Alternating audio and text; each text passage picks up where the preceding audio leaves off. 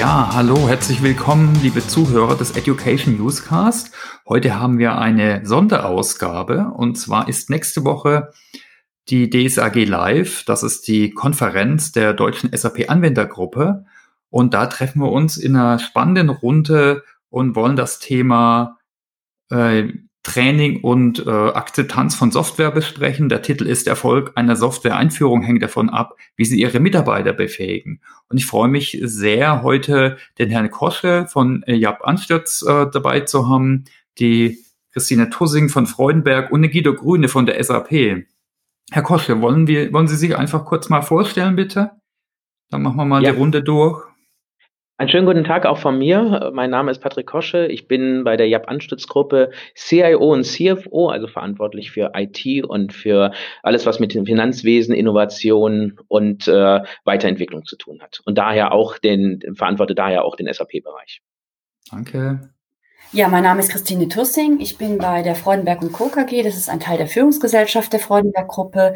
Bin dort ähm, sogenannter Director für Process and Digital Technology Management. Da steckt natürlich auch viel drin, was mit Prozessen, Digitalisierung, Innovation zu tun hat und natürlich auch mit dem Fokus SAP ERP und bin da verantwortlich unter anderem für die ERP-Landschaft der Freudenberg Holding Gesellschaft. Danke, Guido. Ja, vielen Dank und auch erstmal danke für die Einladung, Thomas. Ähm, mein Name ist Guido Grüne. Ich ähm, verantworte bei der SAP ähm, das Trainingsgeschäft ähm, für die Region oder für die Großregion EMEA, wie wir es nennen, also Europa, Mittlerer Osten und, und Afrika. Äh, und zum Trainingsgeschäft gehört bei uns dann, und wir gehen ja gleich noch ein bisschen ähm, näher vielleicht darauf ein, ähm, auf der einen Seite eben das klassische Trainingsgeschäft, aber eben auch softwaregestütztes Lernen und eben alle äh, modernen Formen des Lernens, die ja gerade in, in der jetzigen Zeit eine besondere Relevanz bekommen. Okay, vielen Dank für die Vorstellung. Also am Anfang wollen wir vielleicht mal kurz auf die derzeitigen Herausforderungen schauen, die ganz unterschiedlich sind sicher. Äh, und zwar die Herausforderung bezüglich Subtraining, Befähigung, aber auch der Adoption, also der Annahme, der Zufriedenheit mit der Software bei Ihnen im Hause. Herr Kosche, wollen Sie vielleicht anfangen, einfach uns da mal so Ihre Herausforderungen derzeit zu schildern? Ja, also im SAP-Umfeld befinden wir uns gerade um, eigentlich schon seit vielen, vielen Jahren in der Vorbereitung der, des Umstiegs zu S4HANA. Ähm, das bedingt ein vollständiges Prozessredesign, das wir durchführen. Auch wenn es das systemisch ähm, keine so große Herausforderung ist, ist es doch menschlich eine ganz erhebliche Herausforderung. Ähm, und äh, das sehen wir eben heute auch. In der Nutzung haben wir eben ähm, das Thema, dass die reine SAP-Nutzung selber wirklich ein durchaus ein Trainingsthema ist, ähm, aber gerade bei komplexen Prozessaufläufen mit vielen Einflussfaktoren und Nebenbedingungen ist das Prozesswissen eines der zentralen Dreh- und Angelstellen und auch eines der zentralen ähm, Herausforderungen, ähm, dieses Prozesswissen wirklich durch die Breite der, ähm, der Mitarbeiterschaft zu treiben. Ähm, was wir dafür tun, ist, dass wir natürlich entsprechend im Schulungs- und Weiterbildungsangebot äh, jede Menge im Rahmen SAP ähm, tätigen, dass wir auch versuchen, eben auf Basis der Rollen und Stellenbeschreibungen sehr passend zum Bedarf zu, äh, das Training anzubieten. Ähm, aber eben auch, und das ist, glaube ich, auch ein Thema der Adoption, wir versuchen gerade die, die Veränderung, die das prozessual bedingt, beispielsweise auch bei Veränderungen an den Oberflächen, wenn man jetzt mal Fiori als Beispiel nimmt, dort ganz klar ähm, mit dem, was wir tun, Mehrwerte zu schaffen, um Akzeptanz zu generieren. Ja, Akzeptanz zu generieren und eben auch äh, Aktivitäten, Initiativen, um eigenständiges Lernen zu fördern, im Rahmen der Selbstinitiative, ähm, dieses, äh, diese Selbstinitiative wirklich zu unterstützen ähm, um damit eben auch ähm, neben dem Lerneffekt und der Verbesserung des, des Wissens im Unternehmen auch sowas wie Innovation aus der Basis eben auch wirklich zu generieren. Okay, herzlichen Dank. Wollen Sie gerade weitermachen, Frau Tussing? Mhm. Was sind so Ihre Herausforderungen derzeit? Ja, also wir sind ja bereits auf S4 HANA umgestiegen vor zwei Jahren und haben in dem Zusammenhang natürlich ein ein projektbasiertes Lernprogramm und Trainingskonzept aufgebaut, ähm, um die, die Herausforderungen, die so ein Projekt, so ein Business Reengineering Projekt mit sich bringen, natürlich dann auch in die Organisation zu transportieren und auch umzusetzen.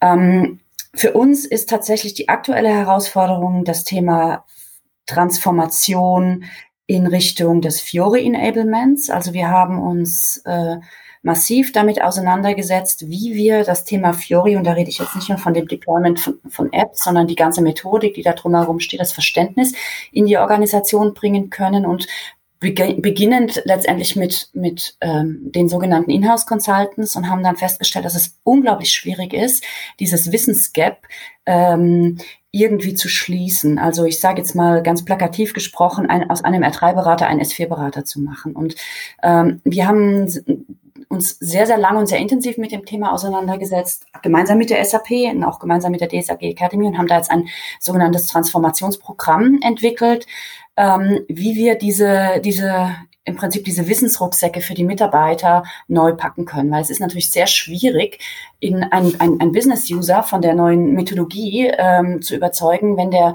entsprechende Inhouse-Berater eigentlich gar nicht das, das Rüstzeug dazu hat. Und das ist aktuell eigentlich die größte Herausforderung, an der wir arbeiten. Okay, danke. Guido, willst du vielleicht schildern, wie so aus der SAP-Sicht so die Herausforderungen aussehen? Ja, gerne. Und gerade vielleicht auch mal gerade das auch, was die Frau Tussing gesagt hat, nämlich ähm, dieses ähm, Transformationsprogramm. Und ähm, ich glaube, die größte Herausforderung, die wir gerade haben, ist, wie bieten wir unseren Kunden nämlich genau das Lernen in dem Zusammenhang an? Also ähm, neben all diesen methodischen Fragestellungen, die Sie gerade angesprochen haben, äh, eben auch sozusagen die, die technische, nämlich äh, wir haben unsere Schulungszentren Zentren weitestgehend geschlossen im Lockdown vor einigen Wochen ähm, haben jetzt eine kontrollierte Öffnung, aber wir erreichen natürlich oder, oder können nur einen Teil der Kunden bedienen, die wir in der Vergangenheit bedient haben, äh, über dieses physische Training. Das heißt, ähm, so für uns stand sehr stark im Vordergrund, wie stellen wir das sehr schnell auf ein virtuelles Lernen um und ähm, hatten da zum Glück eben mit dem ähm, Virtual Live Class auch schon ein Instrument, das jetzt ähm, eine, deutlich größere Bedeutung bekommen hat in, in dieser Phase und äh, haben eben natürlich dann auch mit, in, in, sehr vielen Gesprächen mit unseren Kunden neue, äh, neue Konzepte äh, erstellt. Und eins, das ich vielleicht hier erwähnen darf, ist, ist unser Learner's Choice. Das heißt, jedes Training, das wir gerade in unseren ähm, Trainingszentren durchführen, wird eben parallel auch als Virtual Live Class angeboten. Das heißt, ähm, der Kunde hat in der Tat hier die, die Wahl zwischen ähm, Teilnahme an einem physischen Training in einem Trainingszentrum oder das ganze Software gestützt ähm, dann teilzunehmen oder eben den einen oder anderen Tag im Trainingszentrum und dann äh, virtuell teilzunehmen. Also eine, eine sehr hohe Flexibilität ähm, für das Thema Projektteamtraining, also wie bilden wir Berater aus. Ähm, und der zweite wichtige Punkt für uns ist natürlich auch das, das Endanwendertraining. Und ähm, ich glaube, da ist unsere große Herausforderung, ähm, unsere softwaregestützte Lösung, also Enable Now, dort ähm, präsenter zu machen und die Vorteile aufzuzeigen und äh, eben auch zu zeigen, wie, wie einfach Lernen äh, sein kann, wenn man es genau dafür durchführt, wo der Endanwender gerade ist und welche tollen ähm, eben digitalen Lernmittel dort zur Verfügung stehen. Okay, danke. Ja, wir, wir gehen jetzt schon mal ein bisschen so Richtung Lösungskonzept, aber vielleicht können wir da trotzdem noch mal ein bisschen genauer drauf schauen. Äh, Herr Kosche, vielleicht können Sie wieder anfangen. Was sind bei Ihnen im Haus denn so Lösungskonzepte, damit die Mitarbeiter die Software verstehen, akzeptieren, anwenden? Äh, was machen Sie da so? Ja, also der, gerade im Bereich der Adaption äh, ist es halt von unserer Meinung nach äh, extrem wichtig, die Nutzer sehr früh mit einzubinden. Also das mhm. ist das äh, wirklich das klare Thema. Wenn sich die Menschen mitgenommen fühlen, ähm, dann äh, fallen eben auch die, äh, die Barrieren ähm, der, der Nutzung. Und wenn diese fallen, dann ist es meistens auch nur auch eine Frage der, äh, der Konsequenz, der Lernmethodiken und der Lerndurchführung, bis man auch zum Erfolg kommt. Und daher versuchen wir auch gerade mit neuen Themen, und da kann ich auch gleich mal sicherlich ein Beispiel geben können im Bereich Fiori, wo man mit einer kleinen Start und einer kleinen Veränderung unglaublich viel bewegen kann. Ne? Man muss aber mit diesen Veränderungen auch klare Mehrwerte schaffen, die die Nutzer dann eben auch wirklich auch wahrnehmen. Und auch, auch das ist wieder das, ähm, ich sag mal, das Einmaleins des Change Managements, was hier nämlich auch gilt, ähm, ganz viel kommunizieren. Ja, von, von Anfang an alle Personen mitnehmen, äh, da auch bitte niemand vergessen, frühzeitig auch äh, zu sagen, was kommt, versuchen die Ängste zu reduzieren und eben aber auch gleichzeitig die Early Adapter dafür zu benutzen, das in die, in die Gruppe zu treiben und äh, auch sozusagen von selbst aus zu etablieren. Was wir ansonsten noch haben, was wir versuchen, um zum äh, um, um auch neben dem Lernen eben auch das Behalten zu fördern. Ähm, Thema Wissensmanagement, klar, das ist, äh, da haben wir schon ganz viel in textueller Form an Dokumentation, wie etwas geht. Ne? Ähm, die typischen Guides, die wir so alle kennen, äh, die man natürlich aktuell halten muss, aber das sowas gibt's natürlich, wo wir in Zukunft vermutlich auch hingehen werden, weil sich das halt in der Gesellschaft inzwischen durchgesetzt hat, ist das Thema, ähm, das auf mediale Basis etwas zu erweitern und das eine oder andere auch an Videos zu gestalten und diese zur Verfügung zu stellen. Okay, spannend. Ja, Video ist ja gerade ein absolutes Trendthema. Da kann man auch dann auf äh, mobil nutzen, dann äh, einfacher wie andere Medien. Äh, Frau Tosing, äh, können Sie vielleicht was äh, zu den Wissensrucksäcken sagen, die Sie schnüren? Die Metapher hat mir gut gefallen, die Sie vorhin ja. äh, gewählt haben. Ja, also eigentlich äh, hat Herr Kosche ja schon die, alle, alle, wichtigen Punkte genannt. Also klar, das ist für uns natürlich auch dieses kontinuierliche Training ist, ist, ist ganz wichtig ähm, und eben auch dieser businessbezogene Kontext. Also wir müssen mhm. tatsächlich also an den Business Cases und an den tatsächlichen unternehmensbezogenen Fällen auch lernen und lehren, weil ich glaube, sonst kriegt man auch diese, diesen, sonst kriegt man den, den Bezug zu, zu dem, was man tatsächlich vermitteln möchte, nicht hin. Ähm, wir arbeiten sehr viel auch mit Enable Now als Plattform. Das haben wir damals im Projekt schon gemacht, äh, haben dort unsere ganze Dokumentation, auch die, auch Videos äh, reingepackt und ähm, das wird auch ganz gut angenommen und wir machen jetzt äh, im Prinzip den nächsten Schritt zu Enable Now 2.0 interaktiv, also dass man dann auch in den Fioris per Pop-up und solchen äh, Informationen zu neuen Prozessen dann eben auch tatsächlich die Hilfe an das tatsächliche Problem dranhängt. Ähm, Richtung End-User. Das ist natürlich ganz wichtig, weil ich meine, klar, wenn, wenn, äh, wenn die End-User den, den Prozess, den man implementiert, nicht, nicht annehmen oder nicht umsetzen können, dann haben wir sowieso einen Fehler gemacht. Und das ist natürlich das, das Know-how dafür, das muss natürlich in diesen sogenannten Wissensrucksäcken drin sein, das ist klar. Und da arbeiten wir eben parallel dazu äh, an unserem an, an, an diesem Programm, also Transform heißt dieses Programm, äh, wie wir diese Wissensrucksäcke füllen können. Und das auch sehr wirklich fallbezogen, unternehmensbezogen. Ähm, wie, was muss die SAP denn vermitteln im Rahmen von so einem, von so einem Projekt, von so einem Implementierungsprojekt? Was, was braucht denn ein Kunde, um sich tatsächlich äh, S4HANA slash Fiori ready zu machen. Und das ist tatsächlich eine Riesenkomplexität. Es ist ein komplettes Umdenken auch.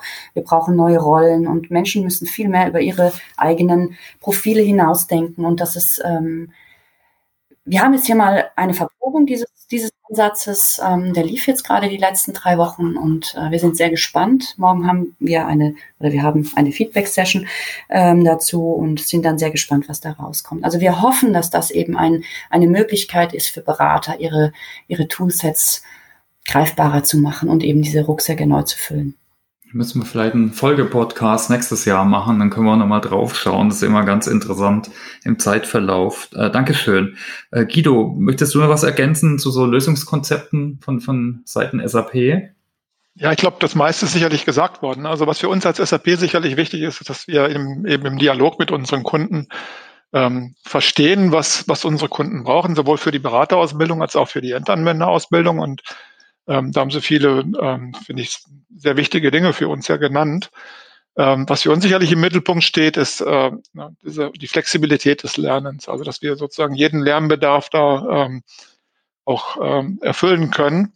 Und ich fand, ähm, auch ich möchte das Thema Business Case nochmal aufgreifen, nämlich auch dieses Thema ähm, Business Case des Lernens an sich. Ähm, wir haben eine, eine Studie in, in Auftrag gegeben mit ähm, IDC und ähm, haben da ja auch sehr ähm, sehr klare Ergebnisse erzielt. Ne? Also dass die, die Projektlaufzeit 14 Prozent kürzer ist in, in Projekten, ähm, in denen eben Lernen ein zentraler ähm, Baustein gewesen ist. Ähm, etwa ähm, 62 Prozent weniger Support Calls in, in nachfolgend aus diesen Projekten heraus. Also doch äh, auch wirklich, ähm, wie man so schön sagt, so greifbare Benefits ne, oder tangible Benefits, wie es die Amerikaner ausdrücken. Ähm, aber eben auch aus einer reinen Business-Sicht äh, konnten wir nachweisen, dass, dass die Ziele, die mit einem Projekt äh, verbunden werden, äh, zu 10 bis 15 Prozent besser erreicht werden. Also diese sogenannten Business-Indikatoren. Und ich glaube, das zeigt sehr schön, dass Lernen an sich einen guten ähm, Business Case schon liefert. Ähm, und ja, da ähm, sind wir noch nicht bei den, bei den Endanwendern, die eben natürlich mit einer deutlich höheren Zufriedenheit eine, eine Lösung auch nutzen, äh, wenn sie entsprechend geschult sind auf dieser Lösung. Und ähm, das ist natürlich nochmal ein, ein zusätzlicher großer ähm, Vorteile. Das ist das Thema Happy User, also dass, dass, dass der Mensch dann im Mittelpunkt eben dieser ganzen ähm, Initiative. Ja, danke. Das ist eine gute Überleitung zur nächsten Frage. Äh, weil es ist halt gar nicht so einfach, was so ein bisschen weicheres wie eine Schulung, eine Befähigung, so ein Change Management. Das heißt, es ist immer ein bisschen schwerer zu messen, wie jetzt vielleicht ein neues Produkt äh, an den Markt zu bringen. Äh, aber ich denke, es ist wichtig, das hat man auch gerade schön gesehen. Äh, Herr Kosche, haben Sie da vielleicht Beispiele für, für zur Wirkung der Ansätze? Ja, also bei also Ihnen im Hause?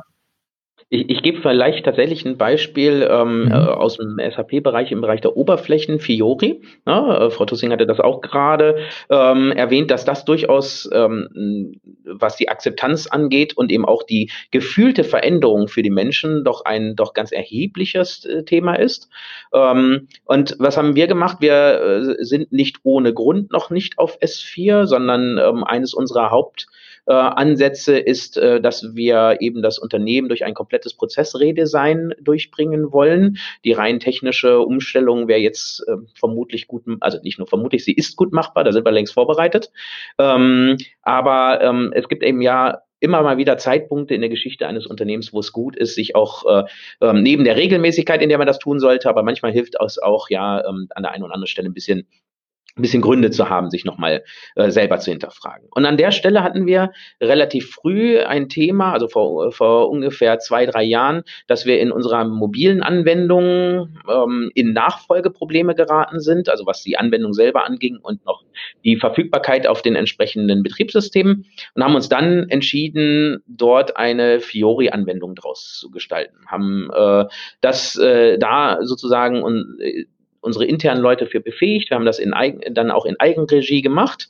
Ähm, und was dabei rauskam, ist, dass wir das ganz eng tatsächlich von der, ähm, vom Design Thinking bis hin zur User Story über ähm, dann auch wirklich das Thema permanente Feedback-Schleife zusammen mit äh, den Nutzern gemacht haben. Dadurch viel Akzeptanz bekommen und eben auch ein einen ersten, äh, ein erstes gutes Zusammenspiel im Bereich der, der, der Entwicklung der Operations und eben auch äh, der Nutzer.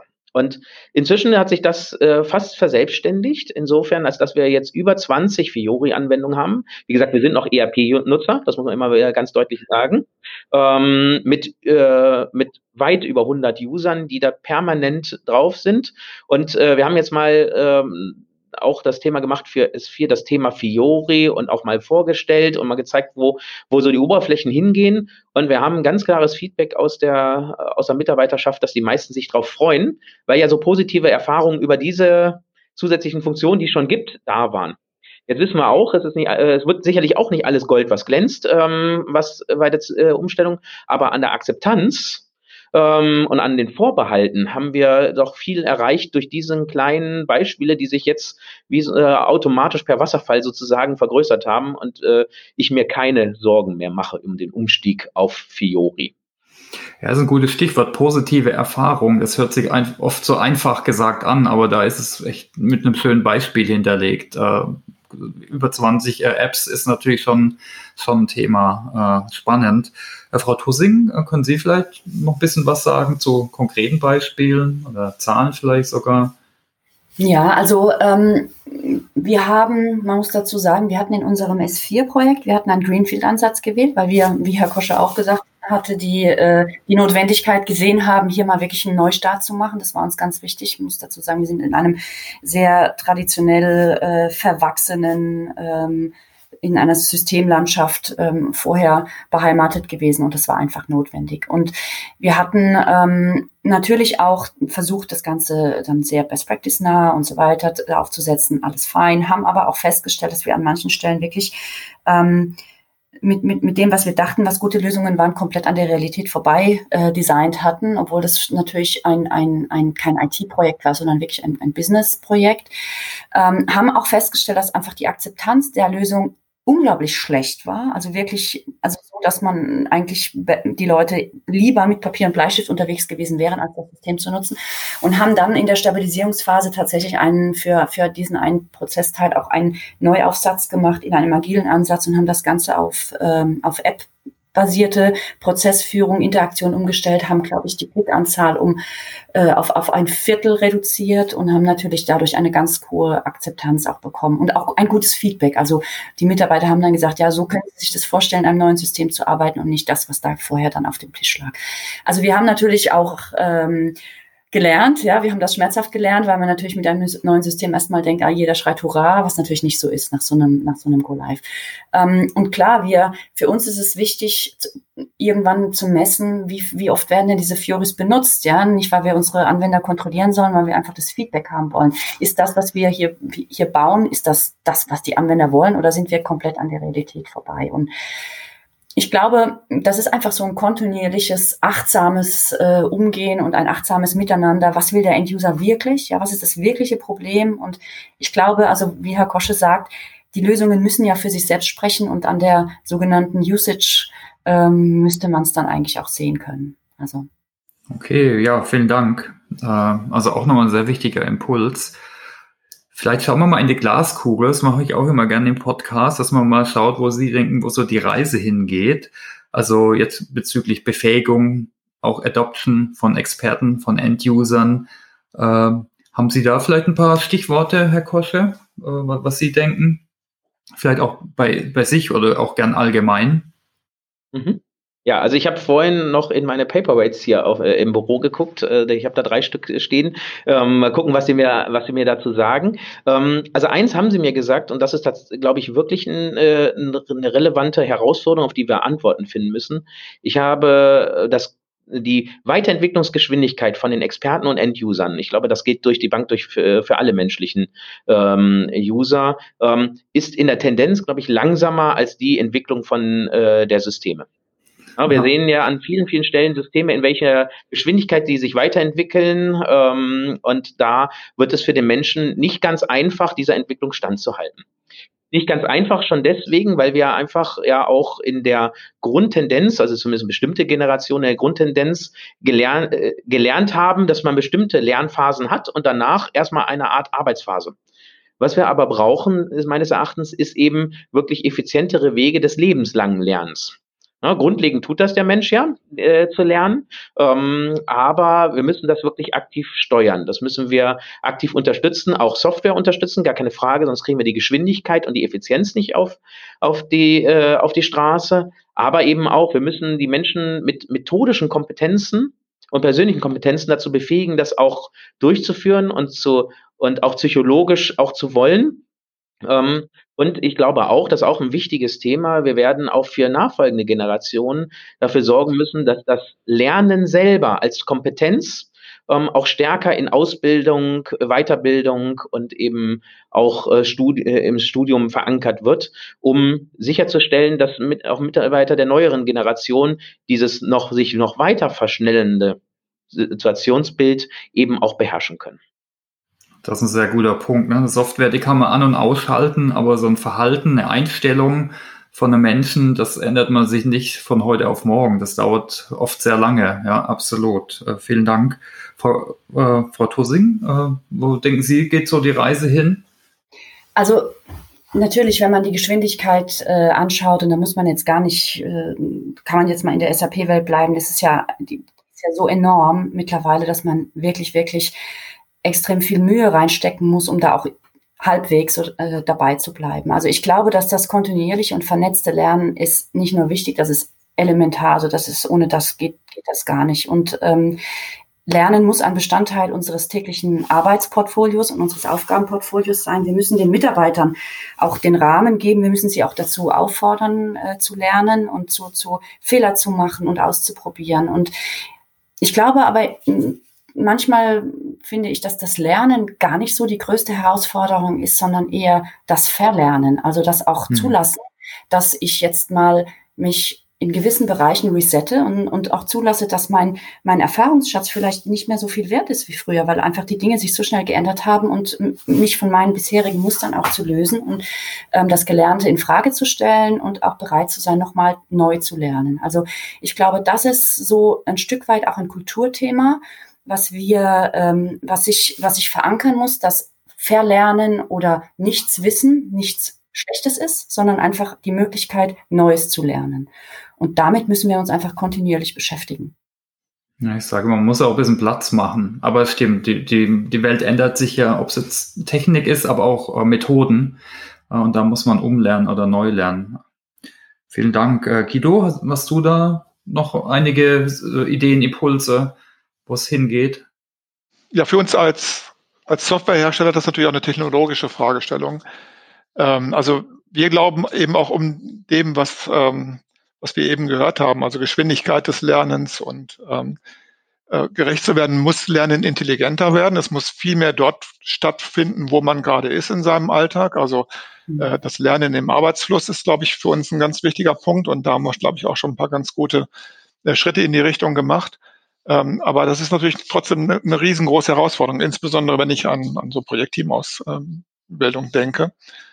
Ähm, ich glaube, ein ganz wichtiger äh, ein, ein ganz wichtiges Instrument wird, wird eben mobiles Lernen sein. Also die, die Unterstützung äh, eben mobiler Geräte, um, ähm, um dort eben den, ähm, das notwendige Wissen dann eben, wann immer man es braucht, auch aufnehmen zu können. Also das ist ein wichtiger Trend und Machine Learning ist sicherlich ein zweiter ähm, Aspekt, äh, der uns an mancher Stelle auch hilft, um zum Beispiel Dinge in verschiedenen Sprachen anzubieten, äh, was heute ein sehr aufwendiger Prozess ist, was dadurch sehr viel einfacher wird und ähm, uns dann an, an sehr vielen Stellen auch helfen wird. Aber äh, das sind so zwei der Punkte, die ich da vielleicht noch äh, hinzufügen kann.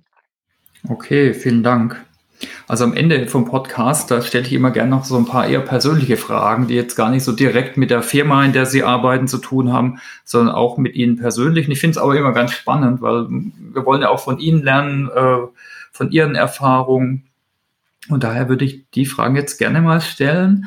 Und zwar, wie lernen Sie denn selbst? Was steht denn derzeit auf Ihrer To-Learn-Liste? Jeder hatte viele To-Do-Listen. Manchmal hat man auch eine offizielle oder inoffizielle äh, To-Learn-Liste. Herr Kosche, was steht bei Ihnen da derzeit drauf?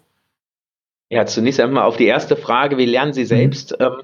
Das war tatsächlich nicht so ganz einfach. Ich habe äh, irgendwann angefangen, mich mit meinem eigenen Präferenzprofil mal auseinanderzusetzen. Auch immer ganz spannend, mal äh, so in den Spiegel zu sehen und habe eben auch erforscht oder habe dadurch herausfinden können, wie eigentlich mein Lernstil ist. Und ich gehöre zu denen, die äh, tatsächlich ähm, A, regelmäßige Lernvorsätze brauchen, also sehr strukturiert. Wenn ich das mir nicht aufgeschrieben habe und kein To-Do da ist und kein Termin, dann tue ich es auch tendenziell nicht. Ähm, also insofern habe ich tatsächlich Lernvorsätze und habe auch Zeiten zum Lernen. Ähm, äh, das mache ich viel über Ausprobieren. Ich bin halt sehr äh, vom, vom Lernen her jemand, der gerne was ausprobiert und damit am schnellsten auch lernt. Also Learning by Doing. Ähm, und Dabei helfe ich mich dann entsprechend mit Dokumentation oder inzwischen auch wirklich äh, viel, auch YouTube, zumindest im Bereich äh, ähm, zu Hause. Da gibt's ähm, kaum eine bessere Quelle von, von, von Lerninformationen. Was ich aber tatsächlich auf meiner To-Learn-Liste aktuell ist und wora, woran ich auch wirklich arbeite, ist Russisch. Ähm, das ist etwas, was äh, priva privater Natur ist, ähm, um mich einfach mit meinen äh, Schwiegereltern sozusagen unterhalten zu können. Und ähm, daran arbeite ich im Moment gerade.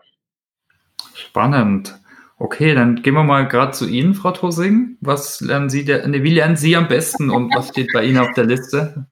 Also ich lerne, ich bin ein Mensch, ich lerne sehr, äh, mein Trigger ist Inspiration und Ideen. Ja, ich bin dann eher der chaotische Lerner, der äh, ganz viele Impulse hat und sich dann äh, ganz viele Dinge über, sei es über äh, über YouTube, über Internetseiten, äh, über Newsletter, über Bücher ähm, dann anliest oder einfach Inter Interesse daran hat. Ich lese auch oft immer viele Bücher gleichzeitig, weil ich dann mich nach dem einen Kapitel das andere mehr interessiert und also ich bin da eher unstrukturiert. Ähm, muss dann auch irgendwann mal einen Punkt machen und sagen, auf was fokussiere ich mich denn jetzt? Ähm, und äh, ich hatte tatsächlich überlegt, ähm, was, was hätte ich denn dieses Jahr, was hätte mich denn wirklich interessiert? Und das ist jetzt aber nicht so ganz aus dem persönlichen Bereich, aber ich muss sagen, ich war sehr traurig, dass durch Corona äh, mein, mein, äh, meine Teilnahme an dem Moonshot Thinking Kurs ähm, nicht stattfinden konnte, weil das ist tatsächlich ein ganz verrückter, sehr kreativer Ansatz und ähm, das hätte ich sehr, sehr gerne gemacht und da hoffe ich drauf, dass das dann irgendwann wieder stattfinden wird. Ähm, und muss jetzt ehrlich gesagt sagen, äh, hab jetzt, ich habe jetzt leider nicht so was Spektakuläres wie äh, Russisch vor mir. Also dann kann ich leider nichts gerade sagen. Meinem privaten Lernpfad. Okay, vielen Dank. Es gibt übrigens eine Podcast-Reihe. Also fällt mir jetzt gerade nur ein zum Thema Moonshots, wo dann Menschen wie Elon Musk und ganz andere Vordenker porträtiert werden. Wenn Sie es interessiert, kann ich es gerne in die Shownotes packen. Ist dann nicht so toll wie so eine On-Site, wie so ein On-Site-Event, aber ist vielleicht gar nicht so uninteressant. Ja, gerne.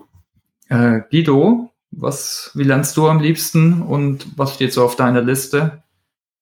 Ja, ich bin also ein bisschen auch wie der Herr Koschert. Also ich muss mich da sehr disziplinieren, wenn ich ehrlich bin und lernen will. Also mir dann ähm, die Freiräume und die Zeiten dafür nehmen. Ich glaube, ähm, sind, glaube ich, zwei Dinge, die uns gerade also auf, in der SAP sehr bewegen, ist nämlich das natürlich das Thema Remote Arbeiten. Also wir haben ja eine, eine sehr intensive Homeoffice-Zeit und ähm, da ist eben natürlich die Frage, wie kommuniziert man äh, eben virtuell, wie, wie führt man virtuell und, und diese Themen sind äh, stehen sehr stark im Vordergrund und das tue ich eben über die, die Informationen, die wir da dann auch zur Verfügung gestellt bekommen, äh, sowohl Video als auch in, in, äh, per Mail oder wie auch immer. Das ist ähm, ein wichtiger Aspekt und ansonsten äh, interessant äh, mit Russisch. Ich habe äh, vor ein paar Wochen dann eben begonnen, mir auf einer Plattform ähm, Italienisch oder versuche Italienisch zu lernen. Ähm, eher damit ich meinen mein Wein fehlerfrei bestellen und kaufen kann.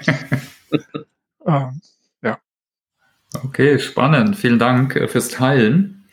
Äh, bisschen mit in Verbindung kann man eigentlich so das Thema Quellen bringen, also Bücher, Blogs und Co. Gibt Sachen, die, die Sie hilfreich finden, die Sie vielleicht noch empfehlen können, vielleicht auch gern, wo man mehr Infos zu Ihnen finden kann, äh, Ihrer Firma. Herr Kosche, wollen Sie vielleicht wieder anfangen? Haben Sie da Tipps zu weiteren, zu, für weitere Informationen?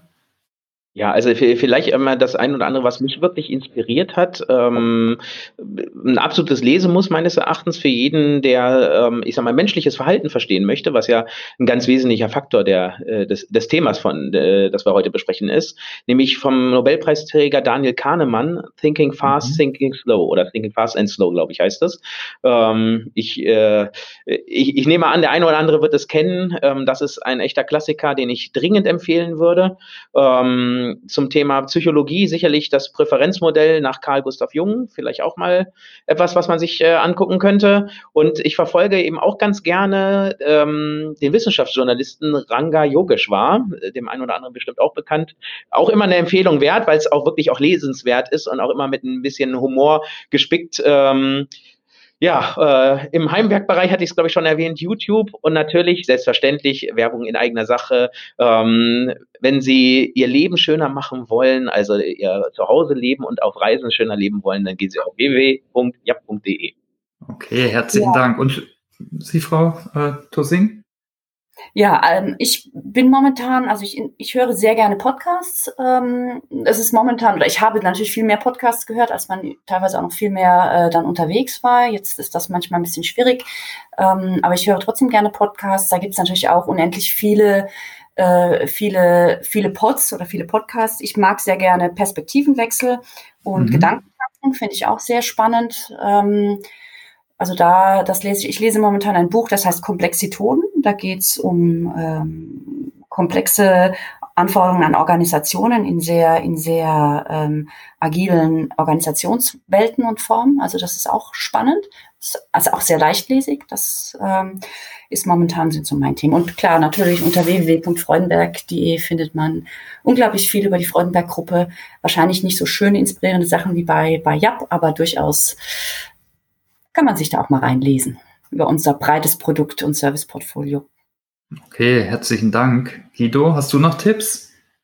Ja, mir geht es also ein bisschen wie Frau Tussing, dass das Thema ähm, Podcast so ein bisschen nachgelassen hat, weil ja eben auch diese Autofahrten oder sonstigen äh, Reisen nicht mehr so intensiv sind. Äh, ich mache jetzt mal Werbung in deiner Sache, Thomas. Ich finde ähm, deinen Blog zum Thema Remote Lernen finde ich sehr, sehr gut, weil er eben sozusagen sehr sehr handfeste Tipps einfach hat ne? und das äh, auch ähm, zeigt, wo, wo es hingehen kann. Und äh, das kann ich nur, nur jedem ans Herz legen, der sich äh, mit unserem Thema beschäftigt. Ja, genau, Podcasts gibt es viele, gibt es auch inzwischen, glaube über zehn von der SAP, aber ist er positiv. Es gibt auch noch einen anderen, kann ich auch Werbung machen, Mind the Gap, äh, der auch im DSAG-Kontext jetzt Interviews führt, auch zur Nachbetrachtung, denke ich auch spannend. Ja, sonst äh, schauen wir mal auf die Uhr, 35 Minuten. Also ich denke, es war kurz und knackig. Äh, Gibt es vielleicht noch irgendwas, was ich vergessen habe zu fragen, was Sie gerne noch loswerden äh, wollen? Das ist so meine Joker-Frage immer. Sonst können wir gerne zum Ende kommen. Ich gucke mal in die Runde. Ich denke, äh, Okay, da möchte ich mich ganz herzlich bedanken, natürlich bei den Zuhörenden, dass sie sich die Zeit genommen haben, bei Ihnen äh, drei, dass Sie sich auch die Zeit genommen haben.